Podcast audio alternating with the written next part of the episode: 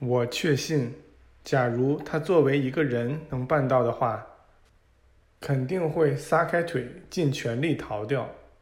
但眼下，他和我们一样，什么动作也做不出来，什么话也说不出来。他像一块破布似的瘫倒在地，瞪圆了双眼，嘴巴大张着。在与这些能力超凡的大师们交往中，这是我们唯一一次有机会看到他们中的一位表露出某种强烈的情绪。我们和那个强盗一样受了惊吓。女主人声音的震动如同巨大的爆炸，伴随着电击打在我们身上，使我们的嗓子和所有肌肉都瘫痪了。我找不出别的词来形容我们的感受。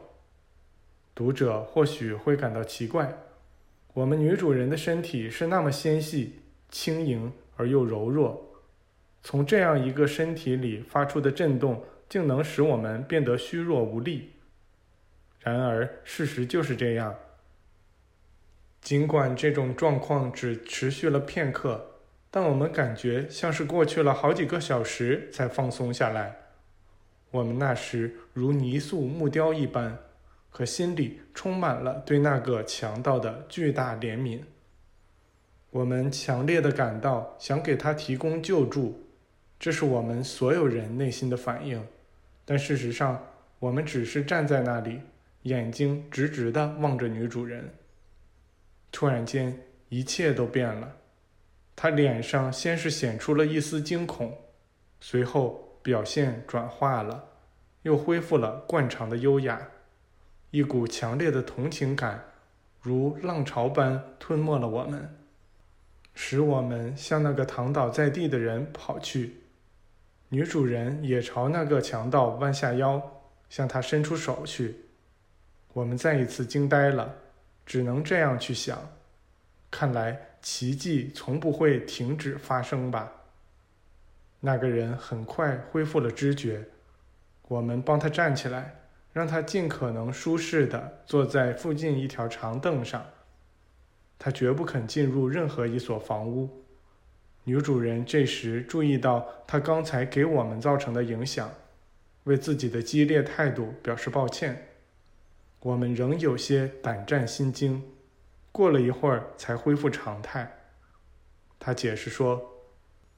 这个人是侵扰这片戈壁地区最出名的强盗团伙的头领，只有极少的几个人敢战战兢兢地说出他的名字，因为他那冷酷野蛮的性格尽人皆知。他的魂号照字面翻译过来就是“地狱放出来的地道黑魔”。在很多地方，人们都照他的样子制成面具。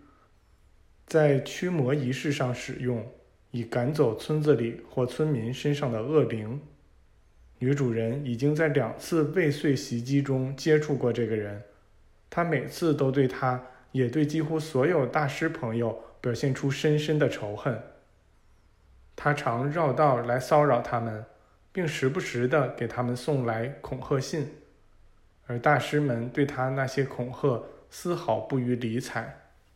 他刚才的突然出现，使女主人清晰地回想起了她过去的那些卑劣行径，以致她一度失去冷静。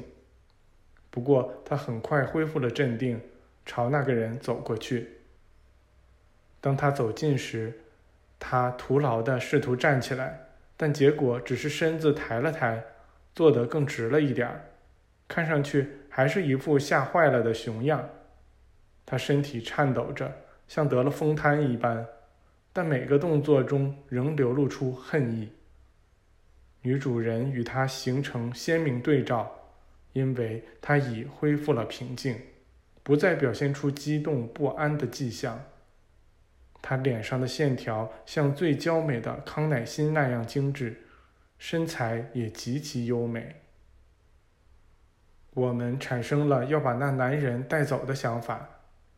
在我们开口前，女主人已看出我们的想法，并抬手让我们保持沉默。托马斯明白，他要负责处理这事，而我们无论做什么都只会干扰他。于是我们后退了一段距离，他平静地和那男人低声谈了很久，才终于得到了回应。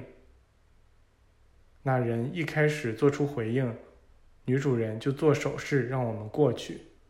我们坐到他们面前的地上，很高兴能采用这么一个让自己放松的姿势。那强盗说，他的首领们准许他作为和谈使者。前来协商，把那笔应该是藏在 T 字形寺中的财宝交给他们的事。如果村民们愿意交出这笔财宝，强盗们答应不再来打扰他们，并释放所有俘虏。